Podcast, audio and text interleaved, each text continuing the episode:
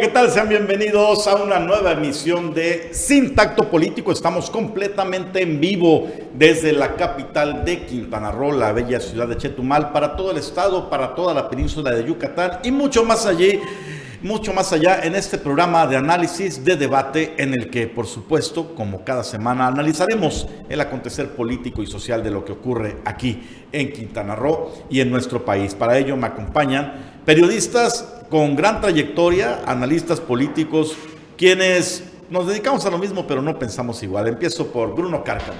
Malov, acá ¿qué tal? Buenas noches, ¿cómo están todos? Un placer estar aquí con ustedes y pues sí, ciertamente domingo que cierra una semana muy movida en la política en Quintana Roo, se cerraron los registros para los candidatos eh, a gobernador del estado para las próximas elecciones del 2022. Y bueno, eso nos dejó eh, eh, conmocionado entre declaraciones, movimiento, presencia de todo mundo. Ahora les vamos a platicar y desmenuzar para que tenga las mejores herramientas para que usted decida por dónde va la tirada. Y por supuesto, también se encuentra con nosotros Ángel Ramírez Hernández. Bruno Anuar, estimada audiencia, muy buenas noches. Una semana bastante, bastante complicada, sobre todo en los temas que tiene que ver nuevamente de seguridad, ahí ahora en Puerto Morelos, en donde, bueno, este sábado un triple asesinato, eh, de nueva cuenta fueron por el hermano de Nacho, el de Puerto Morelos, eh, y bueno, eh, pues ahí también asesinaron a un menor de edad. Sí, de hecho, esta nota sacudió nuevamente a Quintana Roo. Nacho Sánchez Cordero, ¿no? Por, sí, por lo que, de quién se trata, ¿no? Finalmente, después de aquel terrible asesinato que ocurrió exactamente hace un año, eso es lo que llama mucho la atención, ¿no? La temporalidad, además, estaba cumpliéndose apenas un año, el aniversario luctuoso de Ignacio Sánchez Cordero, colaborador de Laura Fernández Piña en el Ayuntamiento de Puerto Morelos y su principal gallo para la candidatura en algún momento para el Partido Verde, eh, que fue asesinado a plena luz del día allá en Puerto Morelos en un, en un proceso pues, que se enturbió por completo debido a, a esa acción. Ahora, un año después, asesinan a su hermano, a uno de sus sobrinos. Su sobrino de 15 años. Y, bueno, pues... Eh, y uno más, ¿no? Sí, eh, no sé, un trabajador de ahí. Fueron tres, tres asesinatos, sin embargo destacan dos de ellos familiares directos de Ignacio Sánchez Cordero en Leona Vicario, justamente en los terrenos donde gobierna pues ahora eh, su viuda, la viuda de Ignacio Sánchez, Blanca Merari Siu Muñoz. ¿Qué lectura darle a este tipo de actos tan cruentos que tienen que ver y que están relacionados muy cerca con, la política. no, no se puede entender de otra manera. Bueno, de, entrada, el fiscal general del Estado, Oscar Montes de Oca, descartó que haya sido un cobro por derecho de piso. Eh, eh, este señor tenía, bueno, ahí administraba una coctelería, La Bestia, si no mal eh, recuerdo el nombre, incluso ahí le decían así. también confirmó que ya había, eh, pues había salvado de cuatro atentados por lo menos. Entonces nos habla ahí ya de un conflicto ya eh, bastante, bastante recrudecido. Eh, lo, lo, aquí difícil de entender es que un joven de 15 años no le hayan dado la oportunidad de, de, salvarse. Fueron a buscarlo, él trató de salvarse, salió corriendo y fueron a buscarlo hasta la maleza donde él se había ocultado para, para matarlo. Entonces, esto nos da eh, un panorama bastante delicado de lo que pueda estar sucediendo en Puerto Morelos. ¿Qué hay en Puerto Morelos? Eh, ¿En qué estaban? Eh, no quiero criminalizarlo, pero ya el fiscal general del Estado descartó algunas hipótesis que se pudieran haber entendido, no sé, ajenas a este señor que no no eh, se registra el nombre todavía, pero bueno, la situación está, nuevamente se arremete contra los medios de comunicación, no dejan eh, eh, trabajar, no, no estaban incluso dentro, estaban fuera en, la carretera, tratan de ocultar que no hay transparencia y sobre todo, pues habría que explicar bien, bien el fiscal en los próximos días cómo va esta situación y el móvil que pudo haber sido lo que le causó la muerte a estos tres personas. Ahora, ciertamente es preocupante la tendencia que se va marcando en el Estado alrededor de la seguridad y la impunidad. Sobre todo la impunidad, porque si no hubiera impunidad, asesinatos, como decir, un triple asesinato eh, eh, realizado, efectuado y demás, no podría llevarse a cabo, o al menos se detendrían o se tendría eh, una manera de evitar que quien, quien sea el presunto responsable o los presuntos asesinos no pudieran salir de la ciudad o no lo vieran tan fácil perpetrar un, homicidio triple como esto. ¿Qué nos habla dónde vamos? Pues precisamente recordemos que estamos a punto de iniciar el proceso electoral a, escasas semanas y pues no pinta bien el panorama, la escalada ha sido constante, como bien decía Sanuar, es un año que se, que se cumple ahora y eh, se van sumando, se van sumando entre los hechos eh, electorales o muy, o muy directos y los otros que han tenido entre en, el tenor precisamente de turistas como lo de Tulum, lo de eh, Playa de, del Carmen y aún así pues sigue el tema sin saber a dónde va, eh, qué, qué, qué, sucede y pareciera que no hay ni con la presencia de Guardia Nacional, ni con el envío de tropas federales, ni con el reforzamiento de todos lados, no hay manera de poner un hasta aquí o evitar esto o hacer algo que vaya precisamente en detrimento de estas acciones. Sí, eso es lo, más preocupante sin duda. Y por otro lado, insisto, no, no se le puede dejar de dar la lectura política porque son familiares directos de la alcaldesa, en este caso familiares políticos, ¿no? De su fallecido esposo. Em, será un mensaje para la alcaldesa, tendrá algo que ver con temas de gobernabilidad allí en, en, en Puerto Morelos será también eh, una evidencia de que familiares de la alcaldesa o del extinto Ignacio Sánchez Cordero andaban en otro tipo de, negocios, de situaciones, y con el vacío de información que se genera desde la autoridad, porque la propia alcaldesa ha hecho mutis al respecto, no ha dado información más allá de las condolencias y de esperar a que se dé la información oficial de la fiscalía, pues sabemos que nos la dan a cuentagotas, y mientras tanto todo este vacío informativo se llena con especulación. Sí, a mí eso me llama mucho la atención. Fue, sí, un, eh, pronunciamiento de lamentar la condena de, la muerte, pero algo muy, muy, no sé, como que muy eh, eh, político para hacer familia, porque estamos hablando de su sobrino directamente y de su cuñado, porque no lo puedo decir excuñado, porque es su cuñado. Es su cuñado. finalmente, yo me preguntaría ahorita Bruno, que marcaste eh, eh, el, concepto de impunidad, ¿ya se sabe quién mató a Ignacio Sánchez Cordero? Todavía no. A un año la investigación no, da avance. Ahora bien, Anuar, si dices que este es el cuarto atentado que había en contra de él, pues eh, alguien tiene que tomar medidas y por lo menos poner un policía que esté pues, cercano del local o cercano del, lugar, ¿no? Cuestiones de, básicas de, protección y de, y de seguridad tal cual. Ayer el fiscal adelantaba que iba a, investigar si estas muertes, tanto de Ignacio Sánchez Cordero como de su hermano, su cuñado y otra persona más, eh, eh, tenían alguna relación, había algo que conectara, eh, porque evidentemente se descartó inmediatamente que haya sido el cobro de derecho de piso, entonces pues hay, hay que ver, y sobre todo esto, a un año de la muerte, cuando pudiéramos hoy haber estado hablando únicamente de la presunta, eh, pues de los, de los avances de, la muerte de Ignacio Sánchez Cordero, pues no tenemos nada y sí estamos hablando de la muerte de su hermano. Y sí, lo, primero que tendría que evitarse es no descontar que, que se trate de un tema político. Bueno, eh, nos vamos a hacer un breve corte, eh, nos pide la producción. No tardamos nada y regresamos con más información.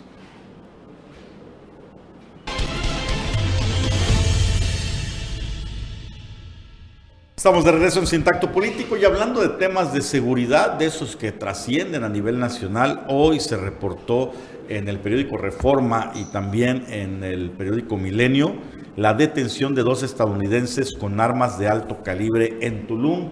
Justamente fueron detenidos cuando intentaban salir por la carretera federal en la salida norte de este destino turístico y unos metros antes del filtro policiaco, una patrulla de la policía municipal les marcó en alto. El alto era un hombre y una mujer estadounidense que traían pistolas de alto calibre, además de contar con un sensor de cámaras de vigilancia utilizado para verificar si estos equipos realmente funcionan. Se trasladaban en una camioneta Jeep Compass negra con placas de Guerrero por la carretera federal y fueron detenidos en la salida norte de Tulum, eh, en poquito antes del filtro policiaco. Al revisar el vehículo, los agentes descubrieron, ve usted el arsenal, dos pistolas tipo escuadra marca Glock de calibre 9 milímetros, un rifle calibre 22 también hallaron cargadores con cartuchos de 9 milímetros, cargadores con cartuchos para 380 milímetros y cartuchos de balas expansivas de 9 milímetros. Llevaban una daga de 15 centímetros, un sensor de cámaras y un pasaporte estadounidense perteneciente a otra persona que se ignora si viajaba con ellos. Fueron identificados como Devan N y Natalie N. Fueron llevados a Cancún junto con el vehículo y el material asegurado para ser entregados a la Fiscalía General de la República y bueno, pues a darle seguimiento a este tema. Habría, que, que, preguntar qué estaban haciendo, ¿no? ¿Qué, ¿Para qué iban a utilizar ese tipo de armas? No son armas, no, son, deportivas, no, son deportivas. Estamos hablando de una Luger, ¿no? Por ahí. No, y, y eh, eh, municiones expansivas. No, y aparte el equipo, ¿no? El equipo para detectar si funcionan o no las cámaras de, vigilancia, de seguridad. pues bueno, ya te habla de que sí se dedicaban, no precisamente hacer travesuras, ahí están, dos extranjeros. Habrá también la condición eh, de, permanencia en el país, ¿no? En qué condiciones están, eh, eh, la, situación migratoria, porque es muy importante, porque miren, mucho, mucho de lo que está sucediendo en la zona norte del estado es precisamente y, no, y, no quiero generalizar, o sea, eh, son casos que, se están eh, generando y se están reproduciendo mucho extranjero. Entonces, habría que preguntar eh, las condiciones migratorias de cada uno de ellos, porque hace poco detuvieron uno en el aeropuerto de Cancún, también con un arma. Ah, hay que decir que nuestras fronteras son totalmente porosas y, y las autoridades aduanales muy laxas, ¿no? con el tema de los extranjeros, sobre todo cuando vienen de Estados Unidos, Canadá, otros lugares. Bueno, pero, pero, pero hace poco estamos hablando de un tipo que entró al país con una pistola, o sea, dos Glocks. Tú entras a Estados Unidos con un arma. No, es imposible, es imposible. Por eso te digo, es muy porosa la frontera mexicana. Pero bueno, ahí está la información. Eh, en Tulum funcionando el filtro policiaco. Ojalá que así funcionara en, todo, en todos los municipios. Digo, tenemos filtros desde Chetumal hasta Cancún no es para que estuviéramos en las condiciones de inseguridad en las que estamos, ¿no? No, no, no, por eso, por eso precisamente el alcalde de Tulum está, eh, esta semana, este fin de semana estuvo capacitando gente de la, de la policía Quintana Roo, pero Lucio Hernández estuvo ahí presente. Eh, esto es eh, muy importante, pero también las autoridades migratorias tienen que hacer algo, tienen que estar revisando no solo las fronteras, qué tan porosas son, sino la cuestión migratoria porque nos están metiendo mucho gol para ahí. Y además el tema de seguridad, Ángel, esto, eso te va a dar mucho coraje. Espero que no te dé un infarto aquí en el panel porque sé que son cosas que te indignan. Oye, pues el asesor de la, de la Policía Estatal de Seguridad Pública, ya ahora sí reconocido, el señor José Alberto Capella. ¿Otra vez? Pues ya no, es el asesor. ya como asesor de seguridad pública. Lo nombraron. En la última junta ahí, ¿no? De, en la zona norte. Y cuando preguntaron, ¿y por qué está aquí el señor Capella? Dicen, ah, bueno, es que ahora ya trabaja o colabora como asesor en materia de seguridad con la Secretaría de Seguridad pues qué bueno por él, porque ya encontró trabajo, ¿no? No, hombre, sí.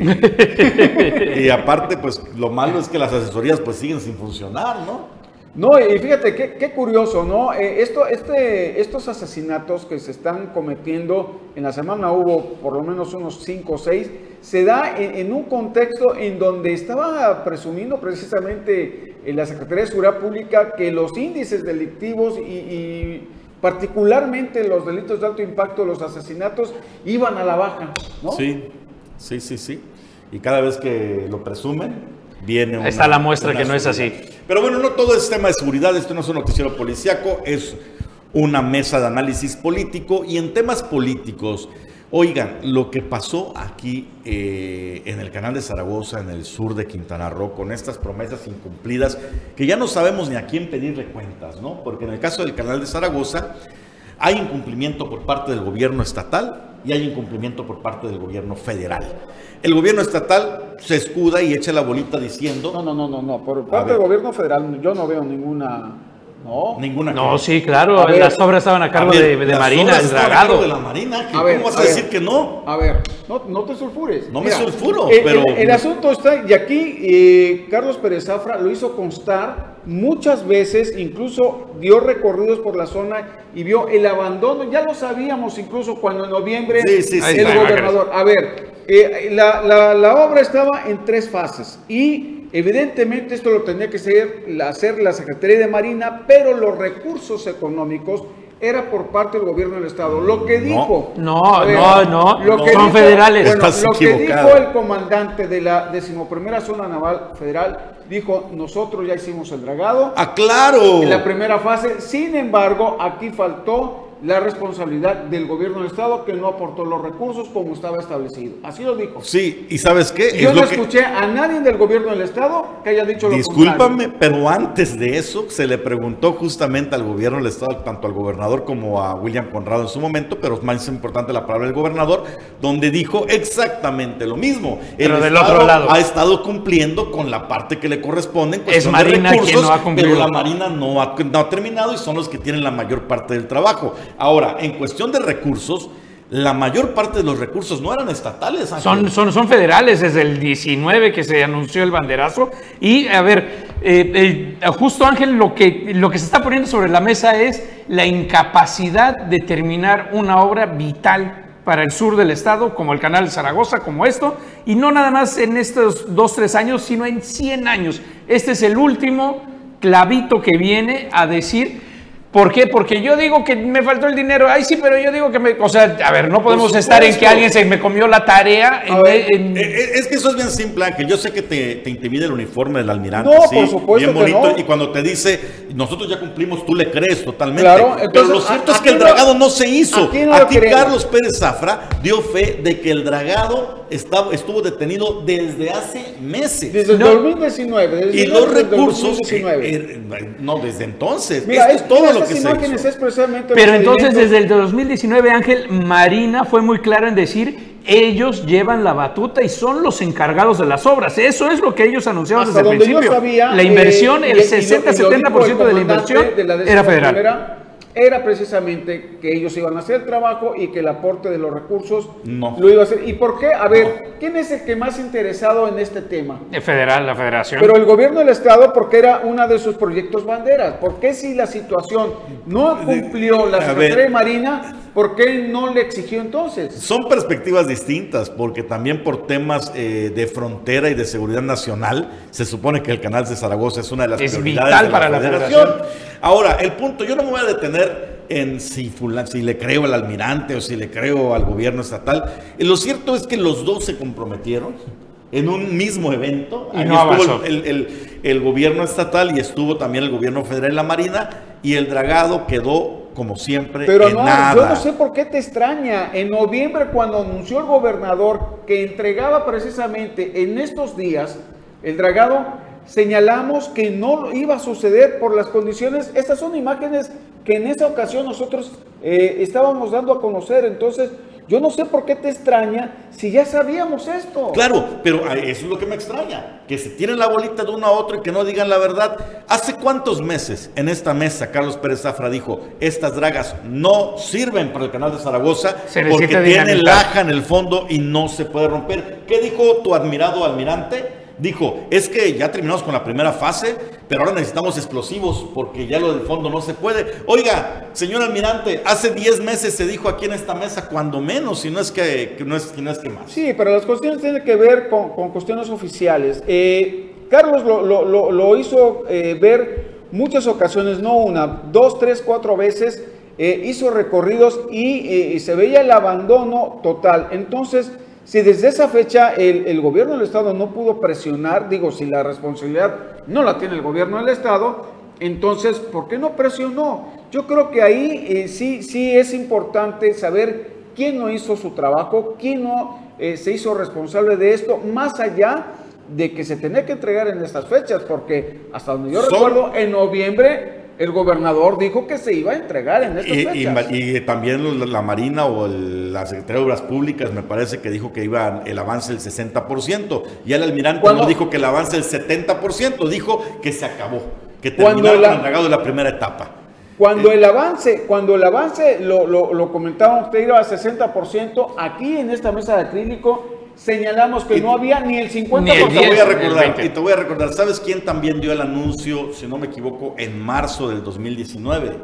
El anuncio del canal de Zaragoza, no fue el gobernador, fue Miguel Torruco Márquez, secretario de Turismo, que al mismo tiempo que anunció la llegada de la Secretaría de Turismo a Chetumal con Simón eh, Levy. Levy y que inauguraron esas oficinas, en la misma conferencia de prensa dijo, y también este año Se acaba vamos el- a el empezar canal con el canal de Zaragoza. Pero no nomás fue en el 2019, el año pasado, también en noviembre, dijo que ya se iba a terminar el Por eso, año. entonces nos, nos incumbe por partida doble, ¿no? Ahora bien, sí- sí ahora bien, tendría que- si, el, si el gobierno del Estado realmente no tiene la batuta sobre esta obra, en eso tienen toda la razón. Debe respingar y decir, a ver, señor almirante, disculpe, nosotros sí cumplimos con nuestra parte. ¿No? Sí es así. Digo- Porque de verdad, ellos, el gobierno del Estado dice, ya cumplimos, la federación dice, ya cumplimos, y lo cierto es que el canal de Zaragoza sigue estando Está, en lo mismo parado, además, de hace 100 años. Ahora bien, ¿a quién le interesa más? Por soberanía es, es vital para la federación contar con ese canal. Para, para el- a nivel estatal es vital para el comercio y para la apertura de cruceros. Finalmente, o sea, si toda la queja del sur es cómo traemos al, al turismo, cómo llega aquí, pues hombre, cerrar una de estas vías, y si no me equivoco, Anuar, lo que están diciendo es que se abandonan las, las obras hasta, hasta ver Hasta- cuándo alguien sí. se vuelve a Hasta el acordar. 20 en- Hasta el 25 que termine el, el periodo de López Obrador. Lo, lo importante también es el papel que está jugando la Marina. ¿eh? Al menos en Quintana Roo, la Marina está quedando muy mal. Por un tema, eh, primero está el tema del canal de Zaragoza. Dos, también les encargaron el asunto del sargazo. Díganme ustedes cómo ha ido el combate del sargazo ya con la Marina a cargo. También puros pretextos que no hay recursos, que no hay esto, que no hay lo otro, pero lo cierto es que se han visto incapaces de cumplir con las órdenes presidenciales que fluyen desde el púlpito de la mañanera. Sí, y, también, o sea, es que yo aquí no puedo excluir eh, al gobierno del Estado porque si eso eh, está sucediendo, el gobierno del Estado tiene que levantar la voz, pero también hay recursos ahí de, la federación y también hay recursos del Estado. Yo creo que aquí debe de ser un trabajo conjunto, debe ser un trabajo integral. Yo no voy a, de- a defender eh, eh, nada más al gobierno del Estado y echarle toda la culpa a la semana. Aquí habría que, cada quien tiene que ser transparente y señalar, aquí la Secretaría de Marina dijo, yo ya cumplí y hasta el día de hoy no he escuchado al gobierno del Estado decir lo contrario. ¿Sabes qué sería muy interesante? Averiguar con un despacho de ingenieros civiles cuál sería el costo y el tiempo de esos 400 metros que ta- tanto ha dicho Carlos Pérez Zafra, que es lo único que, o sea, realmente si lo ves, es muy difícil por el, tipo del subsuelo, pero en extensión es mínimo lo que le falta al canal de, Zaragoza desde la obra de, tiempos de Porfirio Díaz para concluir. ¿Cuánto sería el presupuesto y cuánto sería el tiempo que un, un, eh, un agrupamiento de ingenieros civiles o un Si no mal alguien nos, recuerdo, nos pudiera el- decir el- ahí? el Porque no debe de ser, a ver, ya se abrió, No, es poco. es, es extensión. Es poco, mira, y, y lo, y lo que sucedió, ese trabajo que se hizo el principal, el que prácticamente ya abrió brecha, se hizo en la época de eh, Mario Ernesto Villanueva Madrid. Yo lo recuerdo perfectamente bien, que incluso entraron unas chalanitas por ahí que se les iban a llevar a la Costa Maya y hasta el día de hoy, párale de contar. Sí, algunos metros más en la zona de arena y eso fue todo lo que se las hizo fotos, trabajo, las, lo que se las dragas para Hasta- las fotos. ah, bueno, en esas imágenes Carlos hacía ver que hasta el mirador que estaba ahí, que invirtieron varios millones de pesos, ese estaba- prácticamente... Ahí está, En- estaba en, más otra, en otra zona, más, más adentro en, en la zona. Pero sí, hombre, de- eh, lo, que, lo que sí queda eh, completamente es que esta obra de vital impor- importancia para el transporte y el cruce marítimo de la bahía de Chetumal sigue en el olvido, sigue desaparecido y sin echar la bolita, nadie ha levantado la mano Esta- lo suficientemente fuerte ni alzado la voz lo suficientemente alto para decir por qué no se termina. Esta administración cuando entró la presentó como uno de sus proyectos banderas. En noviembre dijo que la iba a entregar. No es la primera, ¿eh? No es la primera, creo que todas la han presumido como un proyecto para No, terminar y, no y- se y hizo. vaya, ah, ah, yo pensé Y- que no me decías que no era la- la- el único proyecto bandera Ah, que no, iba a no, dejar. no, porque no, bueno, hay ahorita mucho, el Pero hablando, hablando de proyectos banderas que van este, pasándose sexenio tras sexenio, uno es... eh, El recinto este, fiscalizado de- también. No, de ese sexenio tras sexenio, sexenio tras sexenio no. Ixcabal, sí, sexenio tras sexenio. Este va sexenio pasando. sí Oye, vamos a espérame, ver el recinto fiscalizado viene desde el sexenio pasado, ¿eh? Ah, sí, también. Sí. Pero lo rechazó Beto Borges, ¿no? Pero mira, lo eso. presentaron. ¿Cuántas eso, veces pero- lo pero presentó la que- señora, ¿cómo se llama? Lozano. No, pero eso es de este sexenio. Por eso, pero no lo presentaron como un proyecto bandera. Pero también. de esta administración. Sí. Por eso es- yo estoy Pero venía del pasado también. Estoy poniendo, yo no recuerdo que lo haya De- venía del sexenio pasado. Yo sé que no. Yo sé que no. Sé que se propuso y que Beto Borges lo Usted cerró. quieres defender mucho a No, esta aquí lo manejó don Rubén Vizcaíno. Don Rubén Vizcaíno señaló que ese proyecto lo reviven en esta Está bien, administración. este- esta administración hizo todo lo, lo, lo bonito. A ver, como que no- Los como que- proyectos. como que está Digo, es que por parece, completo pare- el parece tema. ser que Anuar este, desconoce eh, eh, la administración actual. A ver, ¿no? Ángel. Ahora resulta que todo está bonito. No, nada más. Caramba, nada me- más. perdón, me equivoqué. Quiero, quiero aterrizarte porque estás desvariando. Yo sé que la edad a veces este, provoca las cuestiones, pero vamos a ubicarnos. Estamos hablando de proyectos transeccionales. El recinto fiscalizado es un proyecto que no ha aterrizado, pero no es transeccional. Empezó en esta No administración aterrizado. con Rosalena Lozano O sea, y se va, va a cerrar. Casi out. Por eso, pero estamos hablando de proyectos que han pasado por varios sexenios. ¿Sí? Izcabal lo han presumido tres sexenios y no se ha logrado. Era otro La megaescultura, este tres, también. sí, y de otros sexenios. Es lo que te estoy tratando de decir. El recinto fiscalizado no fue de otros sexenios. Ah, bueno, Ese es el punto. Este fue de Carlos Entonces, como no Joaquín fue nada de, más. de otro sexenio, pues entonces aguanta al que, al que venga, ¿no? Bueno, ok. Vámonos a un corte a ver si el señor Ángel Ramírez este, eh, agarra la onda un poquito y continuamos.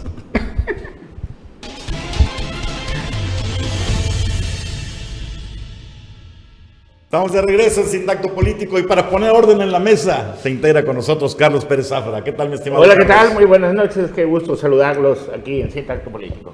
Bueno, ¿quién tiene la culpa? ¿La Federación o el Estado? el A ver, a ver, a ver, a ver, a ver. ¿Quién nos ha engañado más, mejor dicho? Wow. Esa es, exacto. Y este es el último programa de, de Sin Tacto. Todos nos han engañado. Cuando fue el gobernador a hacer la- el el banderazo del delegado de Zaragoza, del canal de Zaragoza, yo fui, yo fui navegando. Me llevé a todo el equipo de prensa de Serrano y a todo el equipo de prensa ahí y lo mencionamos como algo histórico porque, bueno, Joaquín Henry nunca fue Xcalac, Félix nunca fue Xcalac y mucha gente. Entonces salió, había, había mucha ilusión, de hecho había recuperado 300 hectáreas alrededor del canal de Zaragoza. Y resulta que nos vacilaron junto con el laboratorio de 7 millones de pesos, el mirador que estaba atrás de Xcalac, que está muy bonito, ya tenemos dormido ahí. Entonces nos vacilaron todos. Y nos han vacilado también con el recinto fiscalizado, que iba a ser, con eso iba a reactivarse económicamente el sur de Quintana Roo y otras cosas. Ahora, Carlos, ¿qué tan difícil es realmente terminar la obra del canal? O sea, ¿es algo maratónico que tendría que venir alienígenas a, a- o sea, o está en el alcance normal? de una obra más. Bueno, si se pudo Calica, ¿por qué no el canal de Zaragoza? Así de fácil. Claro. Se llama voluntad. Y nunca, no es posible que no tengan a nadie supervisando que hagan la obra. Hoy en día, los militares que merecen todo mi respeto son los encargados de hacer aeropuertos, de hacer tren Maya, hacer Todo, todo. todo. Pero bueno, es que no es lo mismo. Acuérdate que Bruno dice que no es lo mismo los verdes que los blancos. Exactamente, ¿Qué? son, son distintos. No Que es no, lo son los mismos los verdes que los blancos. No sé cuáles son los buenos, pero. No, no, Al no, menos no, los son- blancos. no son los mismos. Bueno, había más confianza en una época en la Marina, ¿no? Para combatir la Para seguridad. combatir la seguridad, Pero para el sargazo, por ejemplo, no salieron muy buenos. Para combatir el sargazo no fueron muy buenos. ¿No estaban haciendo en la Marina, en la señora de la Marina, los barcos anti-sargazo? Pero el caso es que hoy, cuando ya están los candidatos, pues ya se nos acabó el tiempo. Aquí hemos tenido la oportunidad de platicar con el gobernador y le decimos, señor, ¿para qué nos queda tiempo? Y yo les pregunto a ustedes, ¿para qué le da tiempo hoy en día al que manda en este estado. No, hombre, pues ya nada más para cerrar las cuentas. Tratar de las cerrar obras que están en, en marcha, que las obras no de este calado de, del canal de Zaragoza, esas ya no, pero obras como la del Boulevard Bahía, como la de los 300 pueblos que están en marcha, esas sí, se tienen que cerrar y listo, se acabó. Sí, Es que es, es impresionante, o sea, tú te quedas, por ejemplo, con las obras del Boulevard Bahía, o sea, no, no es ni tan siquiera un proyecto, digamos así, eh, magnificente, porque son tramitos que van levantando las, este, algunas planchas de concreto que se levantaron, es la que están quitando, ni creas que lo están quitando todo, yo, por ejemplo, todos los días camino en el Parque del Queso, lo que están haciendo ahí es espeluznante, eh, solamente levantaron una parte, la otra lo están por cuadros, ¿no? Lo que está más dañado. Hasta ahorita la, la- pista de Startán está en las mismas condiciones y tú ves ahí el monto de cuántos millones de pesos y dices, wow, o sea, esperas que le levanten todo, ya cuántos meses falta para que entreguen. Yo no sé si van a entregar incluso esa obra que es del Parque del Queso. O sea, ¿para qué le alcanza? pero creo que eso es la, la fregación, ¿no? Pues quien haya sido, pero el que está trabajando ahí es, hasta donde yo sé, es el señor Alarcón, Conrado, En donde el Parque del en Queso. el Parque del Queso, porque lo veo constantemente ahí recorriendo. Sí, en el Parque ¿eh? del Queso creo que sí. Eh, la, la federación está haciendo el multideportivo en el proterritorio, la, obra de calderitas que están igual o peor. Es decir, cada rato hay paros de trabajadores porque no les pagan. Y Sí, lleva pero- meses la obra, ¿no? Espérate ahorita que ya eh, eh, venga la recta final antes de la campaña y vas a ver cómo milagrosamente, ¡pum!, se empieza a inaugurar todo sin colores partidistas. Eso sí, ¿verdad? En- en- teóricamente. Sin colores para Sin colores partidistas. Y sí, justo ahora me estoy acordando de cómo comentamos esta semana eh, el, eh, el cierre, bueno, el registro de campaña, el cierre de los registros de la campaña con el registro de el senador José Luis Pech aquí en Chetumal con la asistencia y la gran sorpresa de que eh, si esto fuera como aplausómetro las elecciones, pues lo colocarían en un segundo lugar detrás de, eh, pues precisamente de Mara Lezama, de la coalición de Morena. Ahí estaría el doctor José Luis Pech peleando. Claro, esto no es un aplausómetro, no depende de cuánta gente muestres, pero sí es algún indicio, precisamente el músculo político que se mostró en la capital, pues Sí, a un par de calles sí se pintaron de, de naranja. No, sí, hubo este, más gente de la, de la que esperaba, la verdad, ¿no? Eh, sí sabíamos que iba a tener un grupo de simpatizantes el doctor José Luis Pech, pero pues se echó, se echó un empate con Laura Fernández Piña, la candidata del PAN PRD, que según echaron toda la carne al asador. Entonces no se vio tan, tan desnutrido el respaldo que recibió el senador. Estuvo ahí Dante Delgado. ¿Comparado con quién? Con Laura y con... Comparado con, con el. Hendrix, por ejemplo. ajá, y con. Leslie, porque digo, si lo comparas con Mara, digo, fue al 3 por 1 Ah, bueno, sí, no, a 4 por 1 o 5 por 1, sin lugar a dudas. Sin embargo, insisto, se esperaba menos. Había gente que decía, no, va a haber más gente en el restaurante haciendo fila, que es muy exitoso el restaurante del senador, que, que en el registro. Pues no, cayó bocas, tiene algo de simpatías suficientes para meterlo en la contienda, no lo sé, pero la contienda por el segundo lugar, sí, sí se mete de lleno. Ahora bien, es, eh, es, hay, que, hay que recalcar eh, el movimiento político y lo que esto puede representar para Morena y eh, para el movimiento político nacional.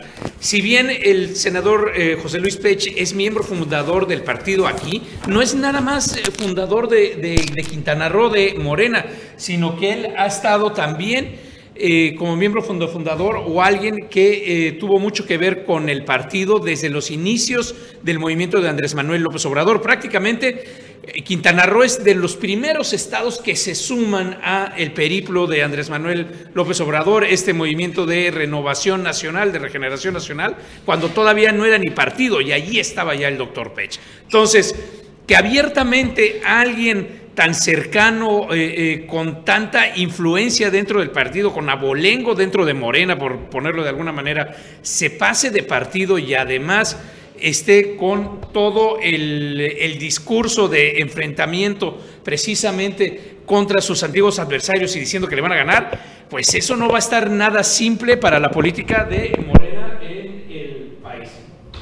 Ahora, recordemos también que eh, en su momento el senador Pech perdió precisamente ya una candidatura representando a Morena.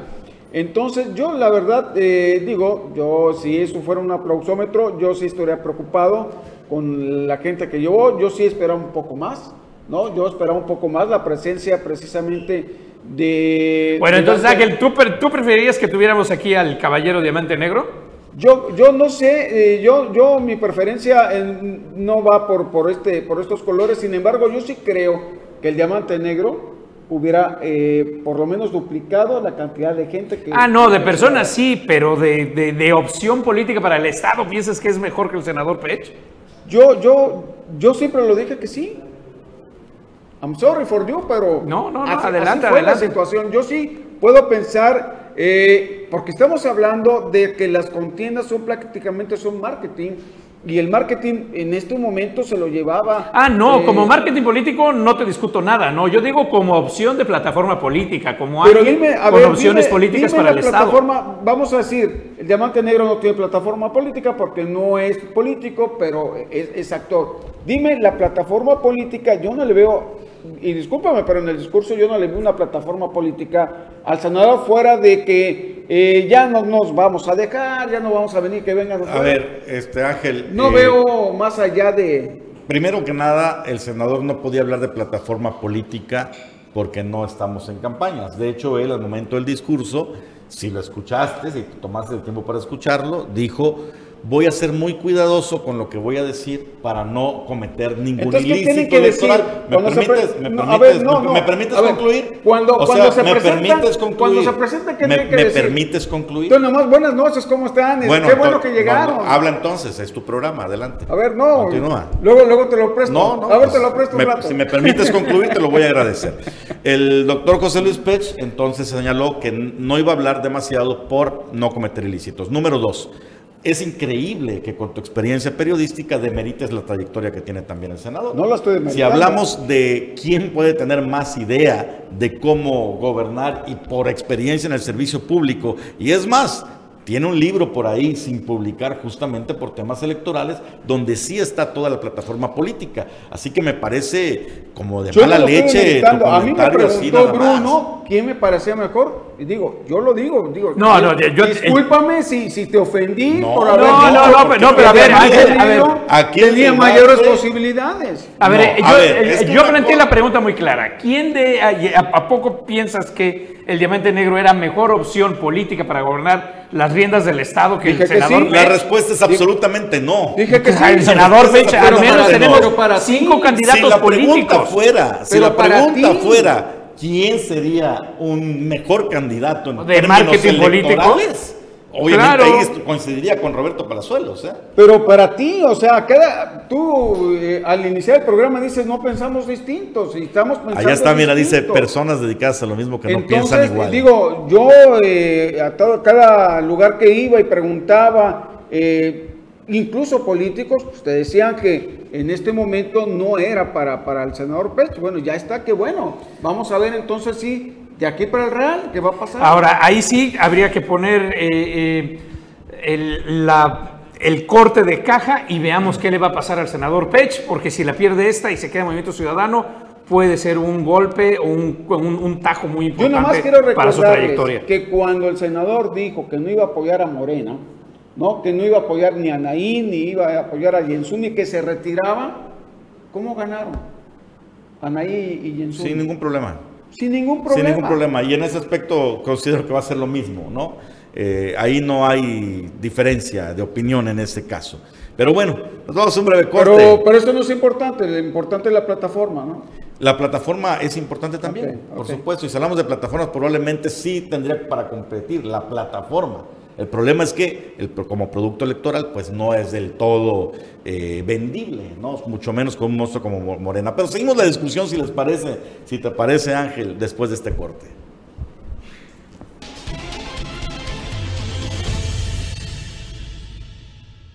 Recta final de Sintacto Político. Estamos viviendo tiempos turbios a nivel internacional, un conflicto bélico sumamente complicado allá en eh, el norte de Europa, entre Rusia y Ucrania, que involucra también a los países miembros de la OTAN. ¿Cómo le pega ese tema a Quintana Roo? Fíjate que yo he escuchado mucho que a futuro le va a pegar, pero, pero no es a futuro. De hecho, ya le está pegando. Eh, recuerden ustedes que se abrió una ruta que salía en diciembre de Kiev a Cancún. Así es. Y, esto, digo, junto con el mercado ruso, eh, el mercado ruso está generando al año eh, unos 200 mil turistas. ¿no? Bueno, por lo menos 200 mil turistas van a dejar ya de venir. ¿Por qué? Porque suspendieron el espacio aéreo para eh, aviones turísticos, es decir, esos 200 mil turistas, por lo menos eh, los que correspondían en estos meses, ya no van a llegar. Y otro dato importante es que eh, turísticamente hablando, Estados Unidos representa el primer país con mayor ingresos, que, mayor ingresos genera, porque estamos hablando del, número uno, el 80% del turismo. Eh, sí, si lo multiplicas por el, por el número de visitantes que, que tenemos y la importancia, el mercado norteamericano es... El 80%. Es decir, si llegara a suspenderse el espacio aéreo, imagínate, no viene nadie. Independientemente de que los gringos eh, gasten dólares y los europeos gasten precisamente... Sí, ahora, ahora bien... Sí, sí, ah, digamos que el conflicto sigue escalando eh, va a pegar por dos flancos, ¿no? De entrada, el, turismo ruso pues se va a reducir a, niveles del cero y el turismo estadounidense también puede tener una contracción importante. Igual que el europeo. Sí, en momentos que, eh, sobre todo, ¿no? También el europeo, en momentos que estamos Sin teniendo una franca recuperación. O sea, con la suspensión del espacio aéreo de, Ucrania y el ruso que ya, ya está eh, afectando. Eso ya es no es de los próximos No, ya, está. Mira, quien, eh, quien, era la cónsul honoraria de Rusia aquí en Quintana Roo, Armina Wolpart, dio una entrevista, renunció esta semana precisamente por cuestiones personales al no sentirse eh, eh, que podía seguir llevando a cabo las relaciones y su, y su trabajo como tal. Eh, dio una entrevista y entre los datos que daba era el gasto promedio de los turistas rusos que oscila entre los 50 mil y 100 mil dólares por cada pareja que viene. Esto eh, eh, directamente en la cuenta de hotel, es decir, las cuentas de hotel de hospedaje, comida, bebidas, eso nada más, sin contar todo lo de afuera. Claro, si bien es, es cierto que el número de turistas es muy reducido frente al gran mundo del turismo norteamericano, pues el nivel de gasto del turista ruso es mucho más elevado que el, de turismo de alto poder. Ahora, ¿en dónde nos va a colocar? estamos hablando que ellos traen euros, pero por ejemplo, si nos vamos a lo que nos eh, beneficia Pero traen divisas internacionales, ¿qué importa que sean euros, Ángel? A euros, sí, dólares. divisas, pero, eh, o sea, es que el turismo ruso que llega hasta Quintana Roo es turismo de alto poder adquisitivo. Exacto. El paquete para venir desde allá hasta acá es para gente, ahora sí que, hablando eh, coloquialmente de lana, mientras que el estadounidense promedio... Viene todo el mundo del promedio. Eh, es correcto lo que me dices, pero a ver, ¿qué representación, qué, qué, proporción tiene, por ejemplo, el turismo de, de cruceros de ruso en, Quintana Roo. Evidentemente es mucho más importante el, estadounidense.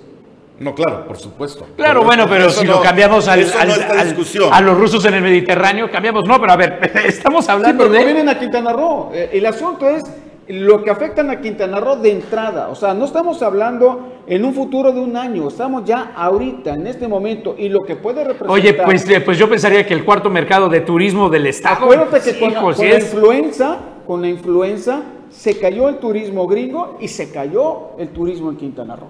Sí, sí, eh, es, un riesgo, es un riesgo tremendo. Si el conflicto escala, insistimos, el impacto para Quintana Roo, para el turismo, va a ser no al nivel de la pandemia, pero sí bastante, bastante dañino, sobre todo en estos momentos, insisto, que estamos hablando de una franca recuperación. Tenemos pocos minutos, compañeros. Hoy, hoy el periódico Reforma, a nivel nacional, desató un tremendo escándalo al publicar un reportaje eh, que involucra al ex todopoderoso consejero de la presidencia de la República, Julio Escherer Ibarra. En este reportaje, la familia de Juan Collado, ¿se acuerdan de este personaje?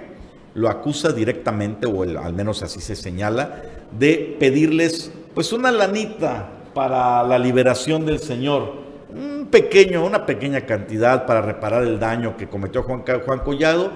Dos mil millones de pesos es de lo que se habla, sería esta extorsión oficial eh, cometida en su momento por Julio Echerer Ibarra. Se desglosa con todo detalle en el periódico Reforma. Ya hubo reacción del propio Julio Echerer en Twitter, negando todas las implicaciones. Puso lo siguiente en relación al reportaje publicado el día de hoy en el periódico Reforma, en el que se hacen señalamientos sobre mi persona. Hago las siguientes aclaraciones. En efecto, recibí a los hijos del señor Collado a solicitud expresa de ellos. Dos, turné el asunto a la Fiscalía General por ser de su competencia. Tres, no conozco personalmente al señor Collado ni estoy enterado de las conversaciones de este con sus abogados. Todo lo demás son inferencias de mala fe. Lo cierto es que parece que el tema de Julio Echeres se está convirtiendo en un asunto tremendamente incómodo para el presidente Andrés Manuel López Obrador. Acuérdate que la salida de Julio Scherer ya estaba eh, también implicado en algunos asuntos nada, nada claros, entonces, eh, digo, yo conozco a Juan Collado, recuerda que fue uno de los abogados que defendió al ex gobernador Mario Villanueva, entonces, eh, siempre se movió en, los círculos del, poder, del, poder, en la élite del poder. Entonces, digo, yo no lo, lo considero descabellado, pudiera ser, eh, ¿Será quién será quién corresponde a la Fiscalía General de la República? Sí. Que investigue, ¿no? Lo cierto que mañana voy a escuchar en la mañanera, a ver, ¿de qué diario fue? Reforma. Ah, no, no creo en el diario Reforma. Pues quién sabe, porque hay voces dentro de la 4T que están pidiendo eh, no solo el deslinde necesario, sino la acción judicial en contra de Julio Scherer Ibarra para de alguna manera lavar la imagen de Pero no somos López los mismos, Obrador. Ahora, de Julio Scherer, después de que cayó del de, lugar tan poderoso que tenía, empiezan a salir más y más y más cosas que, vamos, ponen en entredicho todo ese halo de honestidad que rodea la cuatro. Pero mañana va a salir el presidente que no somos iguales, no somos los mismos y Reforma está desacreditado y nadie le debe de creer en México. Y con eso llegamos al final de Sintacto Político. Bruno. Gracias, nos vemos la próxima semana, nos vemos mañana en Novelet Político. Mi estimado Ángel. Hasta el próximo domingo, aquí estamos. Nos escuchamos y nos vemos el próximo domingo. Gracias a don Carlos Toledo por su paciencia y confianza. Carlos Pérez Zafra, que estuvo un momentito con nosotros aquí en la mesa, pero por cuestiones de trabajo, pues se tuvo que retirar. Nos vemos la próxima semana.